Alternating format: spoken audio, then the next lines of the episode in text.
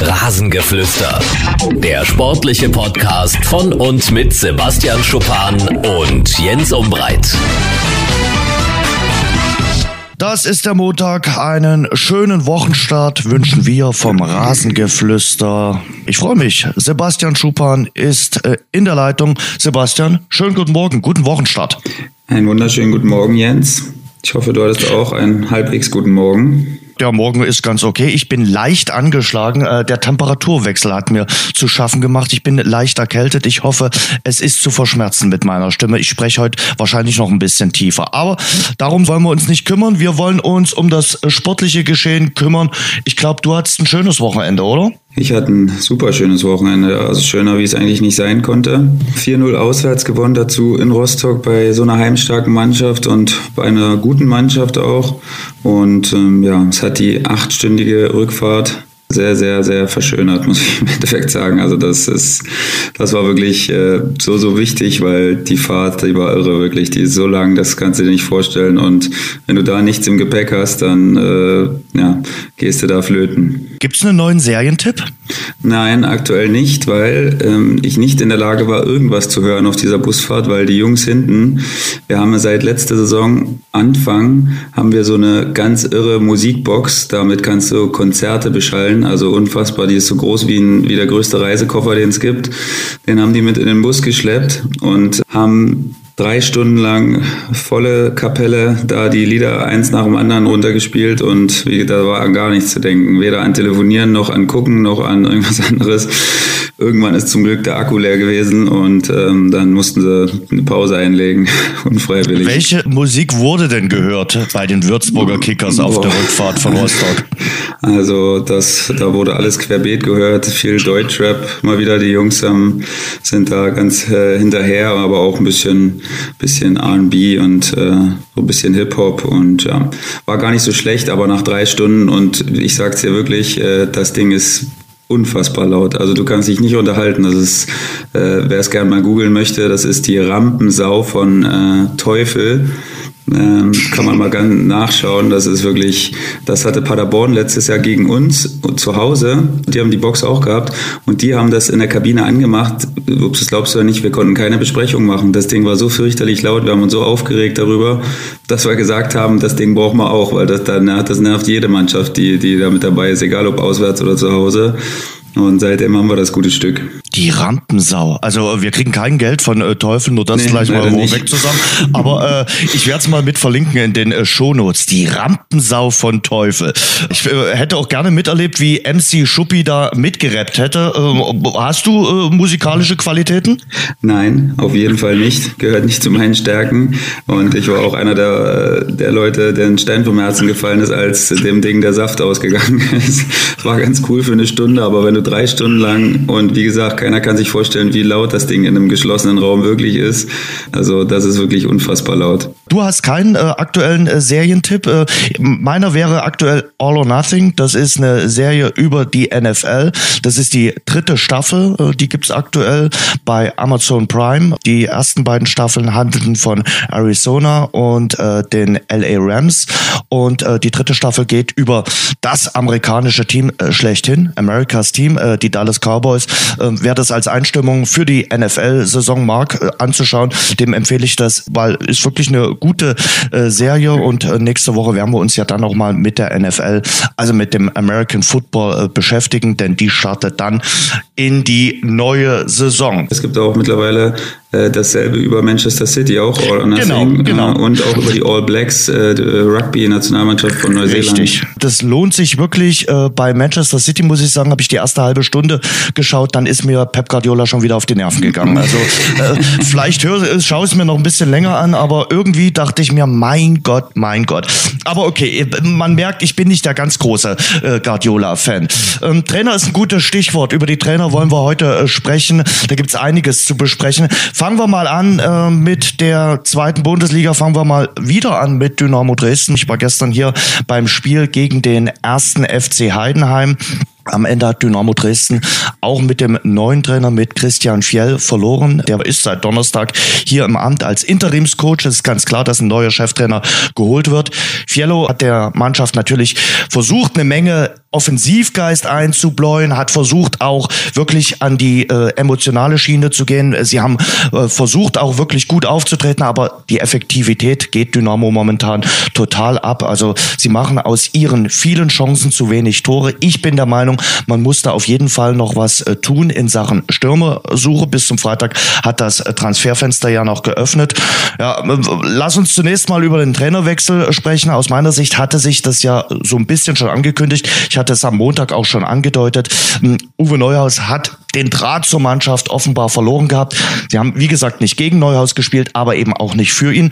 Und äh, Sebastian, was mich mal interessiert, aus dem Innenleben einer Mannschaft, wie läuft eigentlich so ein Trainerwechsel ab? Also wie erlebt das dann so eine Mannschaft eigentlich? Das ist natürlich immer eine unschöne Sache. Man kriegt natürlich auch mit, dass es, dass es rumort im Umfeld und äh, dass so eine Entscheidung eventuell mal fallen könnte, wenn es weiter bergab geht. Und ja, nach dem Spiel bist du im Endeffekt auch ratlos. Also da, da, da weißt du natürlich auch nichts. Da werden vielleicht wird mal der Kapitän oder so damit einbezogen und wird mal nach seiner Meinung gefragt, warum es nicht läuft, was da das Problem ist. Hm, oder der Mannschaftsrat maximal noch.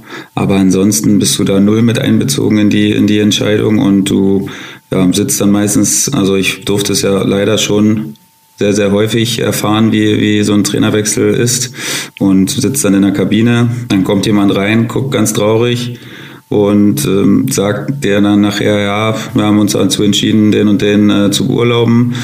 Und ähm, dann gibt es meistens noch einen Appell an die Mannschaft, weil das natürlich immer auch eine Art Armutszeugnis ist für die Truppe, wenn der Trainer gehen muss. Denn das heißt natürlich nicht immer, dass, der, dass da nur die Mannschaft dran schuld ist, aber klar, du hast es nicht geschafft, das umzusetzen, was der Trainer wollte, warum auch immer. Vielleicht hat er es auch schlecht rübergebracht, vielleicht hast du es auch als Mannschaft nicht hinbekommen.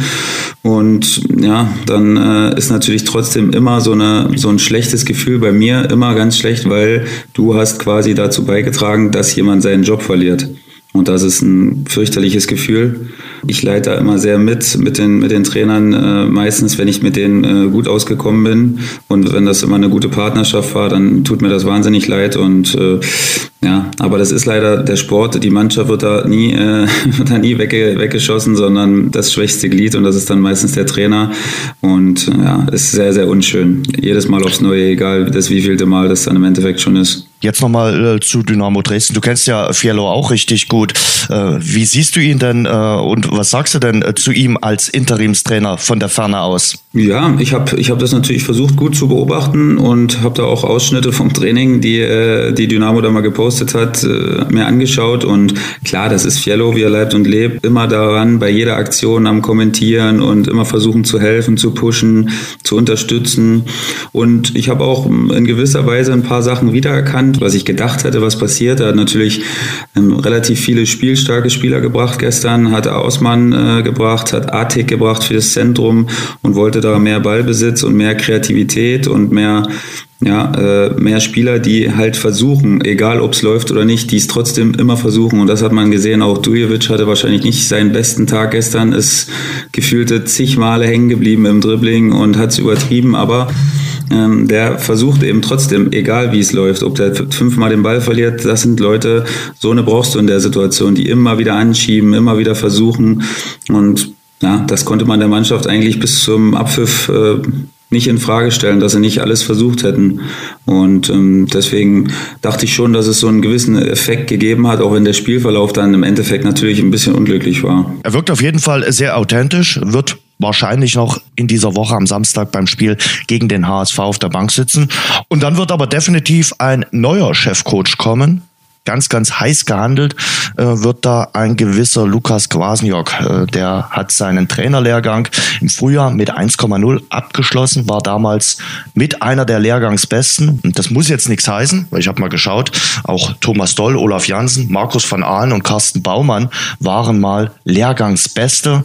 Das muss nicht immer äh, was heißen mit Theorie und Praxis. Aber auf der anderen Seite, der Kwasniok war ja schon im Sommer ge im Gespräch bei Erzgebirge Aue, da konnte man sich über die Ablöse nicht einigen Kollegen.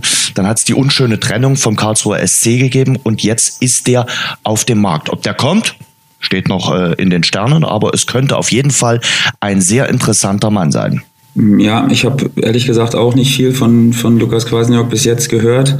Du hattest mir da mal einen Podcast geschickt, das habe ich leider nicht geschafft, den anzuhören, um da noch mehr, noch mehr Input äh, zu erfahren. Aber da würde ja. ich äh, folgenden Vorschlag machen, äh, wen das interessieren sollte, egal ob äh, Kwasniok nun kommt oder nicht kommt. Ich glaube, der ist irgendwann sowieso ein Kandidat bei einem Zweit- oder Drittligisten. Äh, den äh, Podcast Schlüsselspieler heißt er, glaube ich, den würde ich auch mit in die Shownotes mit rein reintun. Wer mag, kann sich den gerne anhören. Sebastian? Ja, wenn Erzgebirge Aue da dran ist, dann, ja, die haben ja immer so ein Fable für, für junge Trainer und auch Trainer, die anscheinend was drauf haben. Klar, gab es auch ein, zwei Beispiele, wo es dann, dann nicht geklappt hat, aber sagen wir mal so, die, die wissen schon, an wen die da rantreten und junge, aufstrebender Trainer, das ist ja im Moment auch so ein bisschen in, wenn man das so sagen kann. Da wird viel drauf gesetzt und ja, es ist trotzdem, Dynamo ist ein heißes Pflaster. Das ist sicherlich äh, als Einstieg in den Männerbereich keine leichte Geschichte, weil du da natürlich auch viel Gegenwind bekommen kannst und da auch zu jeder Sekunde, zu jeder Trainingseinheit, zu jedem Interview dein Mann stehen musst und ja, dir da natürlich eine hohe Aufmerksamkeit äh, zugegen wird und das ist, das ist nicht leicht und ja, wenn er es werden sollte, dann wird man sicherlich ins Wasser geschmissen und ähm, das ist eine absolute Feuerprobe für ihn dann und wenn er es da schafft, dann kann er es wahrscheinlich dann auch überall schaffen. Also dieser Podcast ist auf jeden Fall sehr, sehr hörenswert und äh, da macht Lukas Kwasniok äh, auf jeden Fall einen sehr, sehr guten äh, Eindruck und auch das, was man von ihm liest, äh, hört sich nicht unbedingt äh, schlecht an, aber du hast schon gesagt, äh, das muss jetzt nicht unbedingt etwas heißen. Ich erinnere mich, ich darf ja nicht so oft von 2013 erzählen. Damals äh, kam äh, Olaf Jansen mit großen Vorschusslorbeeren nach Dresden. Äh, jemand aus eurem damaligen Staff, der ist heute nicht mehr da, sagte mir nach seiner ersten Ansprache, sowas hätte er noch nie erlebt. Das wäre unheimlich motivierend gewesen. Das wäre die beste Ansprache seines Lebens gewesen. Genützt hat's wenig. Am Ende ist Dynamo abgestiegen. Ja, da muss ich dann vielleicht nicht anwesend gewesen sein bei der Ansprache. Ich weiß nicht. Also dann kann mich gar nicht dran erinnern, ehrlich gesagt. Die erste Ansprache von Olaf Jansen kannst du dich nicht mehr erinnern. Nee. Gut. Also dann muss die Ansprache doch nicht so stark gewesen sein. Ja, also das wird auf jeden Fall spannend, was hier in Dresden passiert. Welcher neuer Trainer kommt. Ich bin mir sicher, dass der bis zur Länderspielpause dann äh, feststehen wird. Und Sebastian, ich bin mir relativ sicher, dass der ein oder andere Verein auch nochmal ins Nachdenken kommt, äh, denn die Länderspielpause ist natürlich für viele Clubs nochmal ein guter Zeitpunkt, da etwas zu tun. Wir wollen jetzt niemanden dafür motivieren, den Trainerwechsel zu machen, aber ich denke mal, es gibt den ein oder anderen Kandidaten. Am Freitagabend stehen sich zum Beispiel Ingolstadt und Aue im direkten Duell gegenüber und die haben nun auch mal so einen eher suboptimalen äh, Start in die zweite Bundesliga hingelegt. Ja, bei Aue konnte man eventuell davon ausgehen. Die haben ein sehr schweres Auftragprogramm gehabt und haben jetzt in Köln gespielt und stehen jetzt natürlich schon in der Art äh, ein bisschen unter Druck, auch wenn man natürlich von Aue wahrscheinlich nicht viel anderes erwartet hat, als dass sie von Anfang an äh, im Abstiegskampf stecken werden. Ist also nicht so leicht, aber die kennen die Situation natürlich aus jedem Jahr eigentlich, seitdem sie in der zweiten Liga fast sind. Also ich kann mich kaum an ein Jahr erinnern, wo sie mal gar nichts von Anfang an mit dem Abstieg zu tun hatten. Und Ingolstadt, also das ist wirklich ich glaube, drei Beine von Stefan Leitl des Stuhls müssten schon abgesägt sein. Ähm, und auf einem Bein, äh, wie man weiß, sitzt sich nicht so gut. Und ähm, ich hoffe, dass er gut balancieren kann äh, für das Spiel, weil das äh, wird wahrscheinlich sein letztes, denke ich, wenn es nichts werden sollte. Denn mit dieser Truppe und dem Potenzial jetzt so einen Start hinzulegen und auch immer, ich habe ein paar Spiele gesehen, so ein bisschen blutleer und so, ich weiß nicht, da sind so viele gute Einzelspieler, aber die bekommen es einfach nicht hin, die zu einer guten Truppe zu verformen. Und ja, da habe ich ehrlich gesagt nicht so viel Hoffnung. Dann nützen die besten Einzelspieler nichts, äh, wenn du äh, keine Mannschaft, keinen Teamgeist entwickeln kannst. Und den Eindruck hat man wirklich äh, beim FC Ingolstadt, wobei die Fehlstarter ja auch im letzten Jahr waren und es auch da nicht richtig hinbekommen haben. Und auch in der letzten Saison null Konstanz beim FC Ingolstadt, trotz vieler, vieler guter Spieler und trotz guter Gehälter, die in Ingolstadt Ingolstadt äh, gezahlt werden. Was ist mit dem ersten FC Magdeburg? Auch die warten noch auf den ersten Sieg in Liga 2. Das sind die typischen Anpassungsprobleme bei einem Aufsteiger. Ja, kann man so sehen, denke ich auch. Also in den Heimspielen jetzt, das Pokalspiel habe ich gesehen und jetzt leider nur Ausschnitte, weil wir ja parallel gespielt haben. Ja, die haben jetzt in den letzten beiden Heimspielen, waren sie die bessere Mannschaft, hätten, hätten wahrscheinlich sogar beide gewinnen müssen, vielleicht sogar. Und ja, es ist jetzt natürlich so ein bisschen unglücklich und äh, es fängt an, dass man in diesen Strudel reinkommt, wo dann ein bisschen was gegen dich läuft und wo du dich gegen wehren musst nachher und was du nicht äh, aufkommen lassen darfst, dass du dich dann, wie ich schon mal gesagt hatte, schon selbst bemitleidest und dass alles gegen dich läuft und da alles schlecht ist. Da musst du raus und dann, dann läuft's auch. Ich denke, da ist immer noch eine unheimliche Euphorie und ich glaube nicht, dass da jetzt Unruhe trotzdem herrscht, weil die Leistung jetzt in den letzten zwei Spielen zumindest äh, erstmal gestimmt hat. Und da bin ich jetzt erstmal noch nicht so unruhig, wie ich bei Ingolstadt bin, wenn ich, wenn ich darüber nachdenke. Bist du bei deinen Teams, die du hochgehandelt hast vor der Saison, Sandhausen und Duisburg unruhig? Da sehe ich in der Tabelle null Siege, null Unentschieden, drei Niederlagen. Da bin ich langsam ein bisschen unruhig und ich habe ja auch schon mal ein bisschen gesprochen mit den Jungs, die ich da noch kenne. Da sind ja in jeder Mannschaft dann mindestens einer, äh, den ich, den ich aktuell gut, äh, gut kenne. Und ja, Duisburg, die haben noch nicht mal ein Tor geschossen. Das ist natürlich ja, eine Situation, in die du nicht kommen möchtest. Ähm, ähnlich wie bei uns quasi, drei Niederlagen zum Start. Da kann ich natürlich sagen, da machst du dir auch selbst Druck. Da brauchst du, da brauchst du den Druck von außen, den brauche ich gar nicht zu erwähnen, das ist ja klar, der ist sowieso da. Aber dann bist du natürlich schon selbst sehr, sehr, sehr unter Druck und äh, musst jetzt liefern. Und äh, ich glaube, Duisburg spielt zu Hause gegen Kräuter Fürth. Das ist jetzt auch nicht so der dankbarste Gegner, weil die sind irgendwie besser gestartet, als man sich vorgestellt hatte. Haben jetzt zwar klar eine 2-0-Führung abgegeben gegen zehn Mann. Das ist natürlich nicht so cool. Und gegen Dortmund auch in letzter Sekunde da nochmal äh, im Pokal das Gegentor bekommen. Aber die scheinen äh, etwas besser äh, zu sein, als man vielleicht erwartet hatte.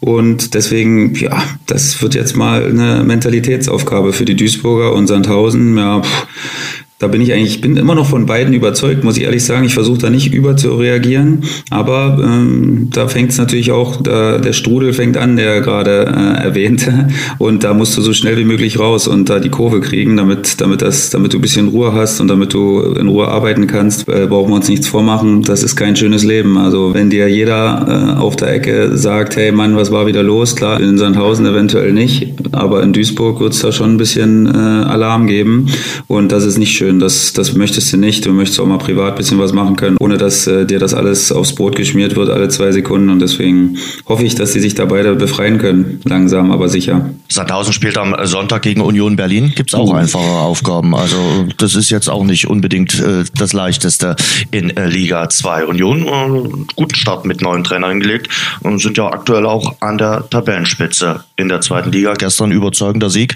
gegen den FC St. Pauli. Also die sind gut aus dem Start Startlöchern gekommen, die Köpenicker. Total, die gefallen mir auch gut, muss ich ehrlich sagen. Also da, die haben mir schon in Köln gut gefallen, als ich da die letzten 30, 40 Minuten vom Spiel gesehen habe. Sehr homogene Truppe. Der Trainer ist ein, macht einen ganz ruhigen Eindruck, ganz besonnen, aber trotzdem fordernd gefällt mir richtig gut. Und ähm, ja, hat man ja sowieso von Anfang an als relativ starke Mannschaft gesehen. Ob es dann nun für ganz oben reicht, das, ähm, das werden wir sehen. Das hängt ja sicherlich damit auch zusammen, was der HSV dann macht. Und heute Abend natürlich für mich auch Pflichtprogramm gegen Arminia. Und wird, denke ich, ein gutes Spiel.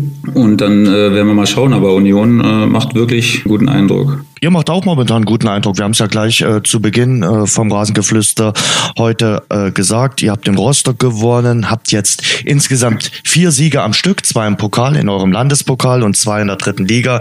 Steht in der dritten Liga jetzt auf Platz elf. Also habt euch sozusagen ins gesicherte Mittelfeld hochgeschoben. Aber es gibt auch so ein paar Sorgenkinder, äh, welche mit denen man vielleicht rechnen konnte und welche mit denen man eher nicht rechnen konnte. Sprechen wir zunächst mal über die mit denen man nicht rechnen konnte. Wien Wiesbaden zum Beispiel im Pokal weitergekommen, aber in der dritten Liga kriegen sie auch keinen Fuß auf den Boden, habe ich den Eindruck. Ja, Euer nächster Gegner. Unser nächster Gegner, ja, ist ähm, ein wichtiges Spiel für uns jetzt. Und wenn wir da nochmal nachlegen könnten, dann ähm, hat man drei Siege in Folge geholt und hat Wien als Mannschaft dann unten gelassen mit drei Punkten. Ist natürlich da unser ja schon die Aufstiegst-T-Shirts. Äh, ja, da musst du erstmal keine Gedanken darum machen. Ähm, da wird es nicht so kommen, aber das wäre natürlich gut, um, äh, um wen natürlich dann auch unten zu halten. Weil sonst könnten die dann mit einem mit einem Sieg bei uns aufschließen. Und ich habe die natürlich auch ähm, ein bisschen besser erwartet, muss ich ehrlich sagen, aber klar, so ein Pokalspiel ist dann immer schwierig, genauso wie es jetzt bei Rostock war, hast du riesen Euphorie und denkst, ja, wer, wer soll uns eigentlich noch stoppen, ja, Würzburg zum Beispiel, in dem Fall Unterhaching für, für WN Wiesbaden, die ich übrigens sehr, sehr stark einschätze, wenn wir jetzt mal äh, darüber reden, wer enttäuscht hat, die sind für mich absolut super junge, hungrige Truppe, die zu Recht da oben steht und die auch schon letztes Jahr sehr, sehr gut war. Und ähm, mit denen wird zu rechnen sein, sage ich dir. Ähm, die haben wir übrigens nach Wien Wiesbaden dann auswärts, bin ich schon sehr gespannt, weil die haben uns letztes Jahr zweimal geschlagen und da haben wir noch so eine Art Rechnung offen, die wir mal begleichen müssen. Und ähm, ja, aber zurück zu Wien. Die haben super Spieler und die haben auch eine gute Mannschaft, aber die kriegen anscheinend auch dann immer wieder unnötige Gegentore, wie es dann oft so ist, wenn du, wenn du unten stehst und ähm, ja, kriegen dann eine rote Karte und äh, kriegen in Unterzahl dann noch die Gegentore zur Niederlage und ist natürlich bitter. Das größte Sorgenkind in Liga 3 ist aber aktuell der Traditionsverein Eintracht Braunschweig, der Absteiger. Der macht äh, aktuell das durch, was ihr letzte Saison durchgemacht habt. Also der Akklimatisierungsprozess in Liga 3 fällt den Braunschweigern richtig schwer. Wieder kein Sieg gestern, wieder verloren gegen Fortuna Köln. Ähm, es läuft nicht unter dem äh, neuen Trainer. Die Fans werden langsam unruhig, ungeduldig. Ähm, ja, auch äh, die Zuneigung zur Mannschaft äh, schwächt sich etwas ab. Da war ja auch eine gewisse Euphorie da beim Saisonstart, aber das ist alles nicht mehr da. Also um Eintracht Braunschweig muss man sich aktuell so ein bisschen Sorgen machen. Ich glaube, ja, wenn das weiter so geht, können sie den direkten Wiederaufstieg komplett vergessen. Ja, da dürfen sie jetzt erstmal überhaupt nicht dran denken. Das, das wäre jetzt total kontraproduktiv, aber es ist natürlich das eingetreten, was wir beide auch vor der Saison in der Vorschau besprochen hatten. Wenn du die jüngste Mannschaft am Start hast in der ganzen Liga und dann nicht gut startest und in diesen Druckbereich kommst, wo dann natürlich auch so ein, so ein Fanpotenzial wie in Braunschweig herrscht, was dann natürlich irgendwann ungeduldig ist, weil die haben äh, gefühlte 100 Jahre jetzt erste und zweite Liga gespielt.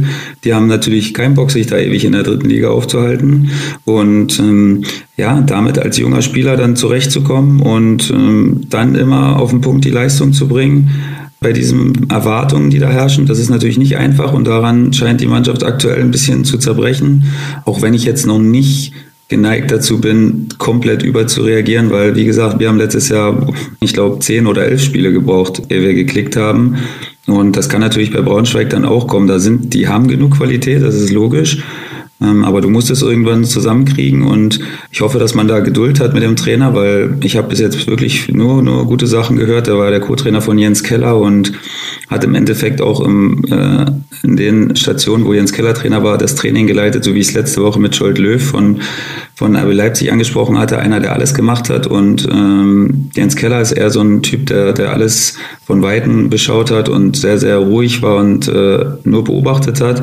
Und deswegen habe ich dann nur Gutes gehört und ich denke, dass sie das noch schaffen werden. Aber es kann natürlich auch noch ein paar Spiele dauern, bis der Turnaround kommt. Und äh, da würden trotzdem ein paar Punkte natürlich helfen, dass es, dass es ein bisschen ruhiger bleibt. Jetzt ist aber Braunschweig natürlich nicht so ein Pflaster wie Unterhaching oder äh, Wiesbaden. Also genau. dort ist man schon, äh, glaube ich, jetzt ein bisschen unruhig. Wenn du dir überlegst, die waren im Mai 2017 ganz, ganz nah an der Bundesliga und jetzt äh, stehen sie auf Platz 19 in Liga 3. Es ist übrigens ein Phänomen, was man mal untersuchen sollte, dass Mannschaften, die in der Relegation zur ersten ja. Liga gescheitert sind, dass die es im nächsten Jahr sehr schwer haben, weil aus psychischer Sicht ist es natürlich ja, sehr, sehr schwer. Ne? Das, muss, das musst du dir mal auf, auf der Zunge zergehen lassen. Du holst eigentlich dann wahrscheinlich so 60 bis 70 Punkte, bist unter den drei besten Mannschaften und hattest es eigentlich verdient aufzusteigen und hast halt Pech, dass die erste Liga dir dann so einen Klotz wie Wolfsburg vor die Nase setzt, die natürlich dann äh, in so einem Spiel gespickt sind mit Spielern, die sehr, sehr große Erfahrung haben und gegen die es dann sehr, sehr schwer ist, in zwei Spielen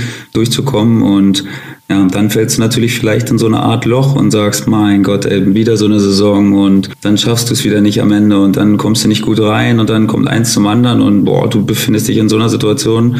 Und das ist lebensbedrohlich, muss man fast schon sagen, für so einen Verein, weil wenn es dann nochmal eine Liga tiefer geht, dann bist du wieder in den Niederungen des deutschen Fußballs angekommen und da wieder rauszukommen, das versuchen einige Vereine, Stichwort Essen, äh, Aachen und äh, was weiß ich, wer da noch alles, äh, wer da noch alles spielt, seit Jahren und die ähm, ja, scheitern da Jahr für Jahr dran. Auch wenn das äh, herzliche Grüße vom Kollegen Schuper nach Kiel waren, äh, ruhig bleiben. Ihr seid ja ganz gut in die Liga gestartet. Äh, bleiben wir in der dritten Liga. Ähm, Chaos auf der Tagesordnung steht bei den Sportfreunden Lotte. Die sind aktuell Tabellenletzter, haben auch noch kein Spiel gewonnen, ein Unentschieden, vier Niederlagen. Das Aus im Landespokal, dann unter der Woche gegen Rödinghausen. Ja, da sind auch andere im Pokal gescheitert, im DFB-Pokal, mit der Folge, dass äh, die sich jetzt, also Rödinghausen, auf den FC Bayern äh, freuen dürfen. Also dafür nochmal herzlichen Glückwunsch zu diesem Pokallos. Zurück zu den Sportfreunden Lotte. Matthias Maugsch, du kennst ihn gut, äh, ist da jetzt auch schon wieder Geschichte.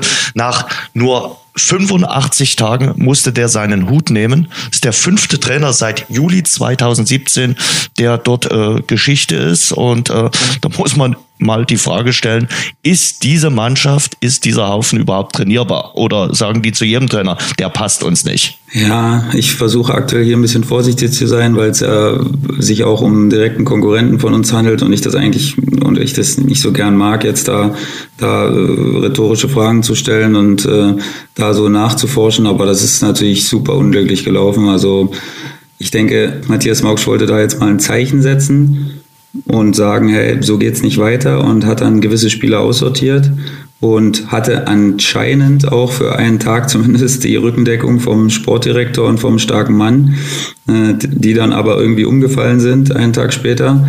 Und ja, was sollst du denn machen, wenn dann am nächsten Tag nur noch sechs Spieler äh, zum Training erscheinen? Dann bist ja, du machtlos, glaube ich, auch als Verein. Also nochmal äh, kurz zur Erklärung. Vier Spieler hat er suspendiert. Äh, das Team hat sich mit den vier suspendierten Spielern äh, quasi solidarisiert und am nächsten Tag beim Training waren dann nur noch sechs Spieler da. Aus meiner Sicht hast du da keine Chance. Also wenn sich das Team, und das kannst du ja vielleicht noch besser erklären, einmal gegen den äh, Trainer verschworen hat, dann bist du machtlos. Ja, das ist klar, das muss man, das muss man auch so ein bisschen getrennt sehen, weil es ist ja inzwischen dann schon, wie du sagst, der fünfte Trainer und ich kann mich äh, daran erinnern, dass auch zwei Trainer dabei waren, wo die Mannschaft dann nach kurzer Zeit gesagt hat, also äh, mit dem können wir nicht und das auch gar nicht so versteckt hat nach außen, sondern das so, das weiß ja quasi jeder, also ich weiß es und ich kannte da keinen, also muss es öffentlich gewesen sein.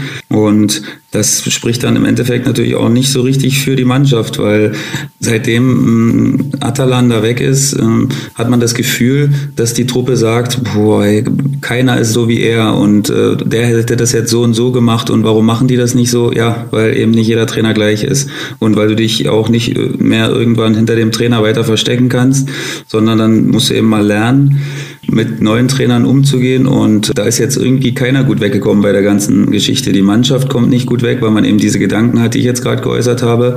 Und der sportliche Leiter kommt nicht gut weg, weil er letztes Jahr mit Andreas Gollumbeck eigentlich einen guten Trainer gehabt hat, der alle Ziele erfüllt hat, außer den Landespokal zu gewinnen, was aber natürlich auch nicht so einfach ist, wie sich es immer darstellt und hat den Klassenhalt geschafft und äh, hat sich aber abfällig über den Trainer in der Öffentlichkeit geäußert und äh, da war das Tischtuch auch wieder zerschnitten nach kurzer Zeit. Da kommt natürlich überhaupt keine Kontinuität rein und äh, ja, dann stehst du dann äh, mit einem Punkt da und weißt nicht, was du machen sollst. Und so sieht es auch aktuell aus. Dann jetzt mit dem Interimstrainer verloren gegen Halle. Ja, absolutes Chaos und äh, wie mein schöner Spruch da immer sagt, das willst du nicht haben nach äh, fünf Spieltagen. Du hast gesagt, das will man nicht haben nach fünf Spieltagen, aber die Situation ist nun mal so, wie sie ist und natürlich auch keine besonders glückliche Situation äh, für Matthias Maugsch. Äh, der hat in Fürstenwald in der Regionalliga gute Arbeit geleistet, hat jetzt gehofft, nochmal in der dritten Liga Fuß zu fassen. Das ist äh, jetzt erstmal wieder gescheitert. Also ich glaube, er wird es auch schwer haben, jetzt erstmal wieder einen Job in der dritten Liga zu finden. Ja, das wird wahrscheinlich leider so sein. Also ich hatte auch schon mal kurz einen Kontakt mit ihm danach, habe ihm mal kurz geschrieben, dass mir das unheimlich leid tut und dass, äh, dass das natürlich überhaupt nicht so war, wie er sich das wahrscheinlich auch selbst vorgestellt hat. Das Trainergeschäft ist natürlich ein hartes und äh, vergisst nicht so schnell und hat natürlich am ehesten immer den letzten Eindruck parat, den, den man vermittelt hat. Und der ist jetzt aktuell natürlich kein guter gewesen und deswegen muss man sich dann wahrscheinlich wieder darauf besinnen, woanders äh, erstmal wieder Erfolge zu erzielen, vielleicht auch eine Liga tiefer wieder und dann, ähm, dann vielleicht nochmal den nächsten Versuch zu starten. Denn es gibt natürlich viele, viele Trainer, die hoffen darauf, dass sie irgendwo unterkommen und das ist auch ein Haifischbecken. Es bleibt spannend, äh, was äh, mit Matthias Maugsch wird, äh, dem ehemaligen Trainer hier in Dresden, dem Trainer von Fürstenwalde und jetzt nur 85 Tage bei den Sportfreunden Lotte. Und in Lotte beginnt jetzt wieder ein neues Trainercasting. Ich bin mal gespannt, ob dann der sechste Trainer seit Juli 2017 der richtige ist. Also das wird nicht ganz einfach. Wahrscheinlich muss der noch geschnitzt werden, also damit er dann zu dieser Mannschaft passt. Keine Ahnung. Wir werden das mitverfolgen. Vielleicht kommt ja Ismail Atalan zurück. Das wäre wahrscheinlich die Ideallösung, die sich Lotte auch vorstellen würde. Könnte ich mir denken, aber wer weiß, was der, was der gerade vorhat. Von dem hat man jetzt eine gefühlte Ewigkeit gar nichts mehr gehört. Und ja, keiner weiß, was er für Pläne hat und ob man natürlich in so einem kleinen Markt dann wie Lotte wieder zurück möchte, wenn man schon dann im Karussell der Großen mitgeschwommen ist, weiß ich nicht, aber vielleicht bekommen sie es ja hin und dann äh, werden sich die Spieler wieder wohlfühlen und äh, sind wieder mit ihrem alten Trainer zusammen und der wuppt das vielleicht wieder. Wie hat dir der Bundesliga-Start gefallen? Also der erste Spieltag ist ja auch in der ersten Liga jetzt Geschichte. Eröffnungsspiel Bayern gegen Hoffenheim. 3 zu 1. Äh, es wurde natürlich viel über den Videobeweis, über den Videoassistenten geredet, aber kurz mal zum Sportlichen. Es gab ein paar gute Spieler, es gab aber auch ein paar Spiele, wo ich mir gesagt habe, ob man sich die in voller Länge anschauen muss, weiß ich jetzt auch nicht unbedingt. Also Freitag habe ich mir natürlich in Gänze angeschaut und auch gestern habe ich ein bisschen was geschaut. Samstag war es natürlich schwer. Ähm, habe ich nur ohne Ton Gladbach gegen Leverkusen gesehen. Wegen der Rampensau. Wegen der Rampensau, genau. Und, äh, ja, Freitag hat mir trotzdem als Spiel gut äh, gefallen, weil ja, das ein intensives Spiel war und bis zum Schluss offen war und natürlich dann auch durch äh, die Schiedsrichter ein bisschen entschieden wurde, aber hat mir trotzdem gut gefallen, ehrlich gesagt. Man hat ewig drauf gewartet. Die Bundesliga ist als letzte der großen Ligen jetzt gestartet und ja, muss natürlich auch ein bisschen Fahrt aufnehmen und es äh, tut mir auch ein bisschen leid, dass jetzt alles so ein bisschen überschattet wurde von diesen ganzen äh, Videoassistent-Geschichten und kaum jemand über die Spiele geredet hat. Denn ja, kann man sich freuen, Dortmund ist gut reingestartet und das nach einem Gegentor in der ersten Minute gegen RB Leipzig, was natürlich eigentlich fast tödlich sein könnte, weil das äh, kommt natürlich komplett ihren Stärken zugute, dem Umschaltspiel und äh, allem drum und dran und dann so stabil zu sein und das schon in der ersten Halbzeit komplett zu drehen, das Spiel spricht für Dortmund. Die haben natürlich da auch ein bisschen Kraft rausgezogen aus dem, aus dem Geschichtchen in Kräuter Fürth, was natürlich sehr, sehr glücklich war am Ende. Aber siehst du mal, selbst aus so einer Sache kann man so viel Kraft ziehen und äh, schießen sie dann 4-1 ab und ist natürlich ein guter Start jetzt im Nachhinein für, für Lucien Favre. Und da wurde nicht über den äh, Schiedsrichter diskutiert. Es war eine richtig gute Leistung von Dennis Aitekin. Gute Körpersprache, gutes Auftreten. Der hat mit den Spielern geredet. Also das hat mir äh, sehr gut gefallen. Und dort war der Videoassistent überhaupt kein Thema. Und ich glaube, der hätte sich vom Videoassistenten auch nicht reinreden lassen. Und trotzdem, das war natürlich, auch wenn du es nicht hören magst, das große Thema am Wochenende. Ich habe mir am Samstag dann die Konferenz angeschaut und habe mir gesagt, in Gottes Namen, jetzt kann man sich bei keinem Tor mehr so richtig freuen. Bei jedem Tor denkst du um Gottes Willen, zählt das jetzt, zählt es nicht, wird dann überprüft, dann wird diskutiert. Da geht doch jegliche Spontanität, jegliches Glücksgefühl komplett verloren mit diesem Videoassistenten. Also es wurde bei fast jedem Tor irgendetwas überprüft. Ich habe mal geguckt, am Samstag bei den fünf Nachmittagsspielen neunmal Videoassistent. Also das ist kein gutes Zeichen, ganz ehrlich. Mhm. Das war ein schwarzer Samstag, es war auch ein schwarzer Freitag. Also am Freitag äh, ging es ja schon los beim Eröffnungsspiel in München. Und äh, ja, man muss ganz klar sagen, bei der WM lief das schneller, effektiver und einfach besser. Und vielleicht sind die deutschen Schiedsrichter und die deutschen Videoassistenten einfach nicht gut genug. Ja, das ist, das ist wirklich sehr, sehr schlecht gelaufen, muss man echt sagen. Für den ersten Spieltag, das ist sicherlich überhaupt nicht in die Richtung gelaufen, wie sich die ganze Schiedsrichtergilde das vorgestellt hat. Und ich habe mir ganz viele Schiedsrichtersendungen jetzt angeguckt am Wochenende, um da nochmal allem auf den Grund zu gehen. Und ich kann da nur eine Sendung empfehlen, und zwar auf YouTube, äh, die Bundesliga mit O und H Spezial, äh, Schiedsrichter-Spezialausgabe, da spricht nämlich Patrick Ittrich ähm, in anderthalb Stunden sehr, sehr intensiv und mit sehr vielen Hintergrundinfos über den Videoassistent und das ist sehr interessant. Guckt euch das bitte an. Danach wisst ihr wirklich auch viele Hintergrundinfos, was die Schiris da teilweise machen können und nicht machen können und sehr interessant. Im Endeffekt glaube ich, dass einfach nicht klare Aussagen getroffen wurden für die Schiris. Ich denke, dass die Schiris am Ende fast, äh, also die, die pfeifen im Spiel, nicht der Assistent, sondern die, die pfeifen, die ärmsten Hunde sind, weil denen wird dauernd irgendwas ins Ohr geflüstert und sagen, hier, guck dir mal das an und da musst du nochmal nachgucken. Nee, das finde ich, wegen mir können sie diesen Bildschirm am, am, am Seitenrand können sie einreißen. Weil was soll das bringen? Wenn der Videoassistent schon nicht genau weiß und sich sicher ist, ist das jetzt nun so, guck dir das nochmal an, dann geht's weiter, weil dann ist es keine klare Fehlentscheidung. Wenn man sich das hundertmal angucken muss, um zu wissen, was los ist, dann braucht er nicht eingreifen, meinetwegen. Weil wir haben gesagt, das entscheidet nur, wenn eine glasklare Fehlentscheidung vorliegt. Und wenn du dir das fünfmal angucken musst, dann weißt du schon selbst, okay, ist nicht glasklar, denn dann äh, lass weiterlaufen und lass diese Emotionen drin im Spiel. Ich habe mir gestern dann die Gedanken gemacht und gesagt, so, jetzt vergleichst du das mal mit der zweiten und der dritten Liga, weil da gibt's das ja nicht. Und äh, gibt's da jetzt denn gefühlt mehr Ungerechtigkeiten in unseren Ligen als in der ersten Liga? Also frage ich dich jetzt mal, gibt, ist, findest du unsere beiden Ligen so viel ungerechter als die erste Liga? Nö, glaube ich nicht. Also da kann man sich noch über ein Tor sofort freuen. Sicherlich, gestern beim Spiel hier in Dresden haben viele gesagt, na, wenn es da den Videobeweis gegeben hätte, dann äh, hätte der vielleicht nicht auf Abseits entschieden. Aber die äh, Fahne vom Schiedsrichterassistenten war sowieso schon oben. Und äh, der Videoassistent wird ja jetzt aktuell in der zweiten Bundesliga auch ausprobiert. Aber so die ganz großen Ungerechtigkeiten entdecke ich nicht. Und ich glaube, auch da ist es so, dass die Schiedsrichter noch Schiedsrichter sind, weil sie wissen, sie sind die alleinigen Entscheider. Da redet ihnen niemand über den Knopf im Ohr rein und sagt irgendwie, guck dir das nochmal an, eventuell ist da Folgendes passiert. Das passiert in der zweiten und dritten Liga nicht.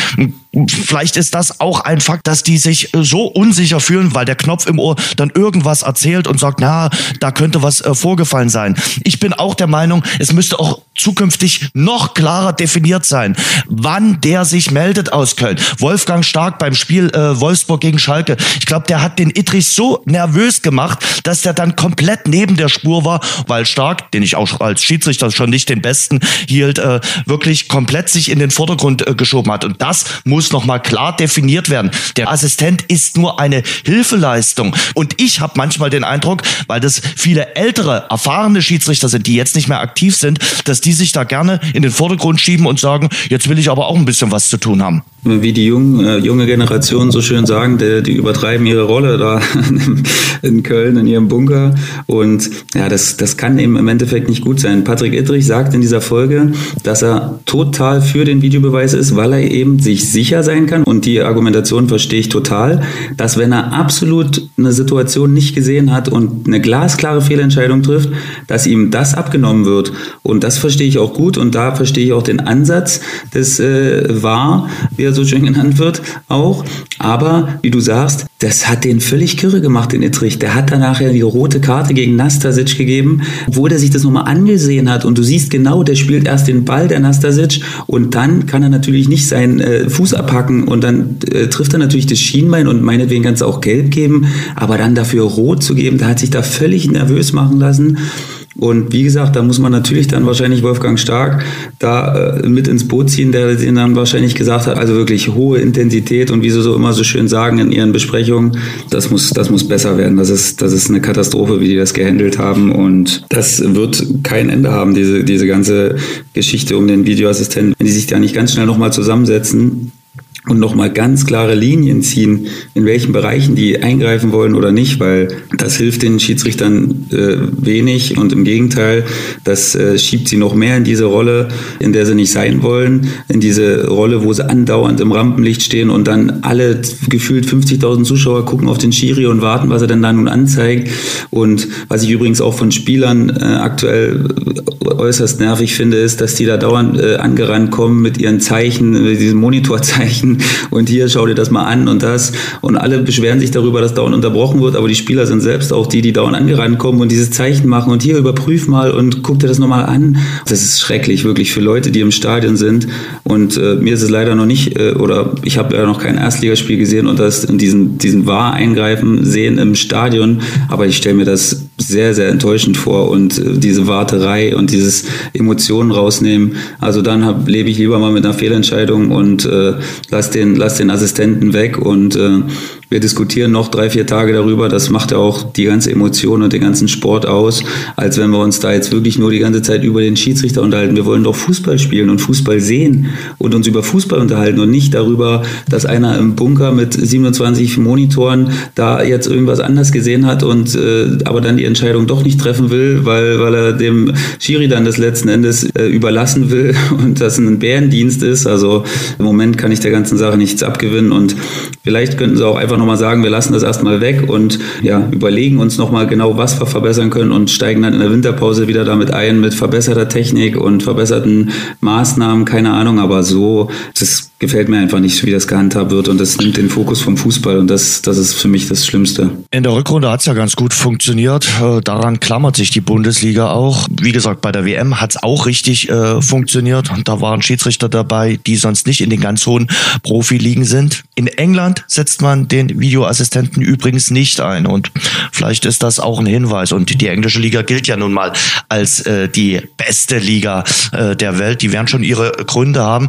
Es werden immer wieder andere Sportarten äh, reingebracht in die Diskussion, dass man es beim Fußball machen könnte, wie zum Beispiel bei anderen Sportarten, zum Beispiel beim American Football. Da haben die Trainer immer mal die Möglichkeit, äh, dann den Videoassistenten zu berufen. Vielleicht ist der American Football eine gute Möglichkeit, dass man zum Beispiel beim Fußball dann auch pro Halbzeit ein oder zweimal der Trainer die Möglichkeit hat für so eine Überprüfung und dann auch nur bei festgesetzten Entscheidungen, also rote Karte, Elfmeter oder äh, Torentscheidung, dass man das jetzt nicht ähm, macht bei einem Foul an der Mittellinie. Keine Ahnung, aber ich denke mal, so wie es an diesem ersten Spieltag war, so kann es nicht weitergehen, sonst diskutieren wir im Rasengeflüster 7, 8, 9, 10, 11 und 12 auch über den Videoassistenten und das kann nicht der Sinn der Sache sein. Es soll ja eigentlich das Spiel fairer machen und am Wochenende hat es mich dann wirklich schon äh, richtig genervt und ich muss mal sagen, es hat mir auch die Vorfreude auf die Bundesliga-Saison komplett genommen. Ich habe mir das Abendspiel am Samstag dann gar nicht mehr angeschaut,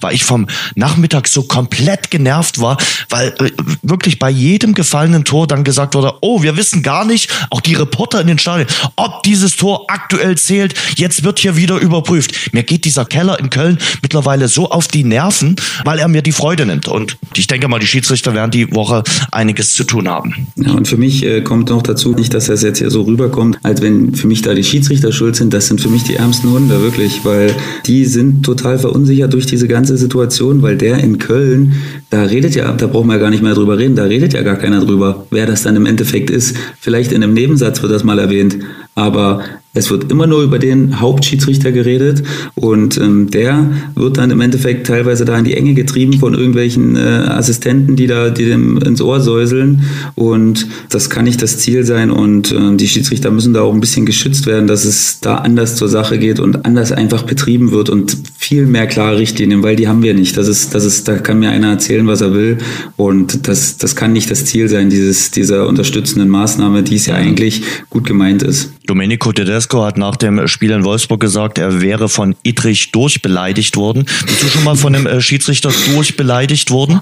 Auf jeden Fall, na klar. Also es gibt welche, die, die nehmen da kein Blatt vor Mund. Also die die beleidigen dich dann auch mal aufs Spiel gesehen. Also so nach dem Motto, äh, guck erst mal auf dich, was du da fabrizierst, äh, bevor du mir hier irgendwelche Ansagen machst. Damit muss man Aber dann als Kapitän hast du natürlich jetzt mehr mitzusprechen, oder? Jetzt darfst du ja dir ein bisschen mehr erlauben, oder? ja, ein bisschen mehr erlauben, aber ja, es kommt ja natürlich auch immer darauf an, wie man diskutiert. Ne? Wenn du da natürlich von 30 Metern angelaufen kommst mit wehenden Armen und so, dann sehen die das natürlich auch nicht gerne. Das ist klar, das kann ich auch verstehen im Endeffekt. Ne? Wenn du aber versuchst, was mir natürlich auch nicht immer gelingt, weil da sind natürlich auch manchmal in Situationen, da, äh, da vergisst du dich einfach dann auch mal und äh, das kann eben auch der Schiri nicht machen. Also, ne, das ist eben so eine Sache. Wir Spieler, wir können uns aufregen tierisch und äh, können, da, können da was abledern, was, was, was der Schiri natürlich selbst gar nicht dürfte und deswegen ja, ist es manchmal vielleicht auch eine gute Maßnahme vom Schiri, äh, dann auch mal selbst äh, dazu zu kommen, äh, zu sagen, hey, guck mal auf dich da, dass du die Schuhe richtig gebunden hast und dass du auch mal richtig rum anziehst, damit du auch mal Ball gerade ausspielen kannst.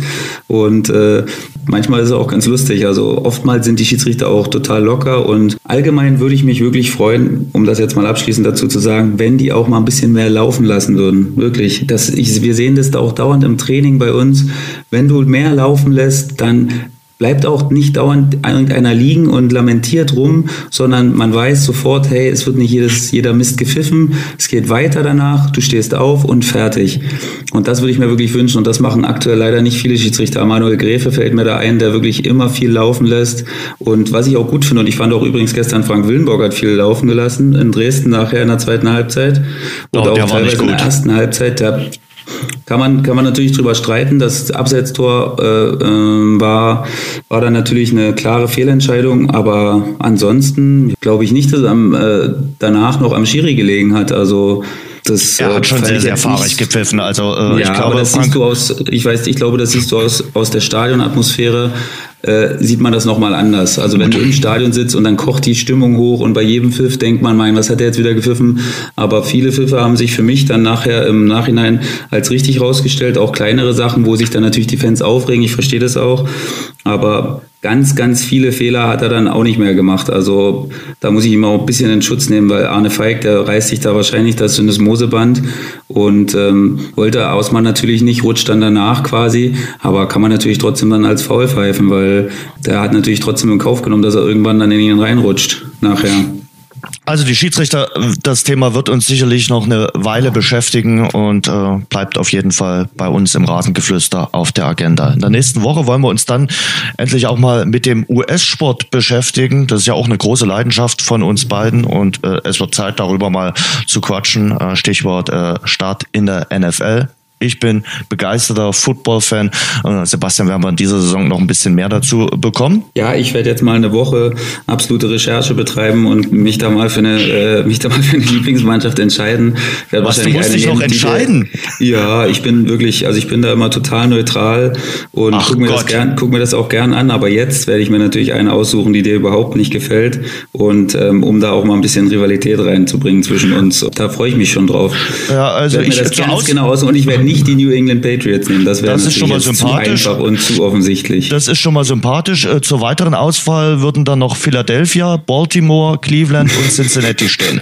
Und äh, wer jetzt genau beobachtet hat, weiß ungefähr, wo meine Leidenschaften liegen in Sachen Football. Also wir werden darüber in der nächsten Woche sprechen. Uns gibt's im Netz auf rasengeflüster.de. Ihr könnt uns abonnieren bei iTunes oder in der äh, Podcast-App von Google. Es gibt uns bei bei Twitter unter Rasengeflüster, bei Instagram unter Rasengeflüster. Ihr könnt den Schuppi bei Twitter finden. Was ist deine Adresse bei Twitter? Schuppi27. Schuppi27, meine ist Jens Umbreit. Also es gibt alle Möglichkeiten dieser Welt. Wir freuen uns, wenn ihr uns abonniert, wenn ihr uns weiterempfehlt. Das hilft uns auf jeden Fall weiter. Und wir wünschen euch eine schöne Woche, eine schöne letzte Augustwoche. Sebastian, wir hören uns nächste Woche wieder und ich bin sehr gespannt, welchen Footballverein du dir dann aussuchst. Weil du, äh, das zum Schluss noch, weil du ja großer Fan von LeBron James bist bist, wanderst du dann mit den Vereinen von LeBron James oder bleibst du jetzt Cleveland-Fan? Nein, ich wandere da so ein bisschen mit. Also ich, er gefällt mir einfach als Typ und wie er sich, wie er sich da einsetzt für, für auch äh, soziale Projekte und wie er das alles handelt mit diesem ganzen Rummel, mit dem er eigentlich umgehen muss, seit er, keine Ahnung, 15, 14 ist und er als Jahrhunderttalent gehypt wurde. Da muss man schon, da muss man schon mittlerweile den Hut ziehen. Ich weiß, es gibt auch viele Hater, die sagen, hey, ja, der, der, mit dem stimmt was nicht. Und man kann im Endeffekt nichts mehr groß negativ über ihn sagen, weil er fast über jeden Zweifel mittlerweile erhaben ist. Und ähm, deswegen verfolge ich natürlich die Mannschaften, wo er spielt. Und Miami war natürlich schöner, weil ich mir damals auch mal ein paar Spiele angucken konnte, weil es natürlich ein schönes Urlaubsziel ist. Cleveland war da jetzt natürlich semi-optimal. Ich war letztes Jahr in Cleveland, habe mir ihn angeguckt. Also von daher, siehst du, muss man auch mal nach Cleveland fahren. LA ist natürlich jetzt wieder ein absolut lohnendes Ziel, was ich auf jeden Fall in Anspruch nehmen werde, weil LeBron James in einem Lakers-Trikot, das möchte ich live in der Halle sehen und das, äh, das werde ich auf jeden Fall bewerkstelligen, wie auch immer. Und eine Sache habe ich trotzdem noch, Jens. Wer sich gefragt hat, warum du denn heute trotzdem so fröhlich bist nach einer Niederlage, ja, dem sei gesagt, dass Jens natürlich diesen Moderatorenpreis, richtig Jens? Es ist der Rundfunkpreis Mitteldeutschland. Äh, Rundfunkpreis den haben wir Mitteldeutschland, so war es, in der besten Moderation gewonnen hat und ja, von mir nochmal äh, alles, alles Gute und Glückwunsch dafür, für den 1953-Talk natürlich. Ihr macht das da großartig und ich schaue mir das sehr gern an und äh, ja, habe mich richtig gefreut für dich und wie ich dir gestern geschickt habe, habe ich auch mit einem Bierchen im Bus auf dich angestoßen und habe mich sehr, sehr gefreut. Der Start ins Wochenende war sehr schön. Das Ende des Wochenendes, das war auch ganz okay. Das mittendrin äh, bis gestern 16.30 Uhr war dann nicht ganz so schön, weil auch meine Handballer vom HCL Florenz haben verloren. Dynamo hat verloren. Ja, am nächsten Samstag wird's bei mir ambitioniert. Äh, erst 13 Uhr das Spiel zwischen Dynamo und dem Hamburger SV. Dann erfahren wir übrigens auch, wie das Stadion hier in Dresden heißen wird. Äh, zur Wahl stehen ja Dynamo-Stadion und Rudolf-Habich-Stadion. Das ist nicht wirklich eine Frage, oder wie das heißen wird? Doch, ist wirklich eine Frage. Also äh, ich, ich, weiß, weiß, ich weiß, dass es eine Frage ist, aber ich, ich weiß, für viele steht das äh, eigentlich fest. Aber frag mal die Älteren. Für die ist es äh, das Dynamo-Stadion und für okay. eure Generation ist es eher das Rudolf-Habich-Stadion. Mhm. So sieht's aus. Aber ich glaube, Rudolf-Habich-Stadion hat ganz gute Chancen. Also das wird äh, 13 Uhr anstehen. Äh, Stadion natürlich ausverkauft und dann am Abend äh, gibt's das erste Heimspiel. Ich bin beim HCL Florenz Hallensprecher und auch darauf freue ich mich. Die spielen in der zweiten Handball-Bundesliga. Also es wird ein schöner und interessanter Samstag, aber ich werde natürlich nicht vergessen zu schauen, was die Würzburger Kickers am Wochenende tun und äh, ja, was du tust gegen den SVW in Wiesbaden. Auch da werde ich ein Auge drauflegen auf die Partie. Das freut mich, Jens. Sebastian, ich wünsche uns eine schöne Woche. Äh, das war das Rasengeflüster vom 27. August. Euch auch eine schöne Woche und bis nächsten Montag. Tschüss. Danke, tschüss. Das war das Rasengeflüster für diese Woche. Nächsten Montag sind die Jungs wieder zurück. Alle Infos findet ihr im Netz unter rasengeflüster.de.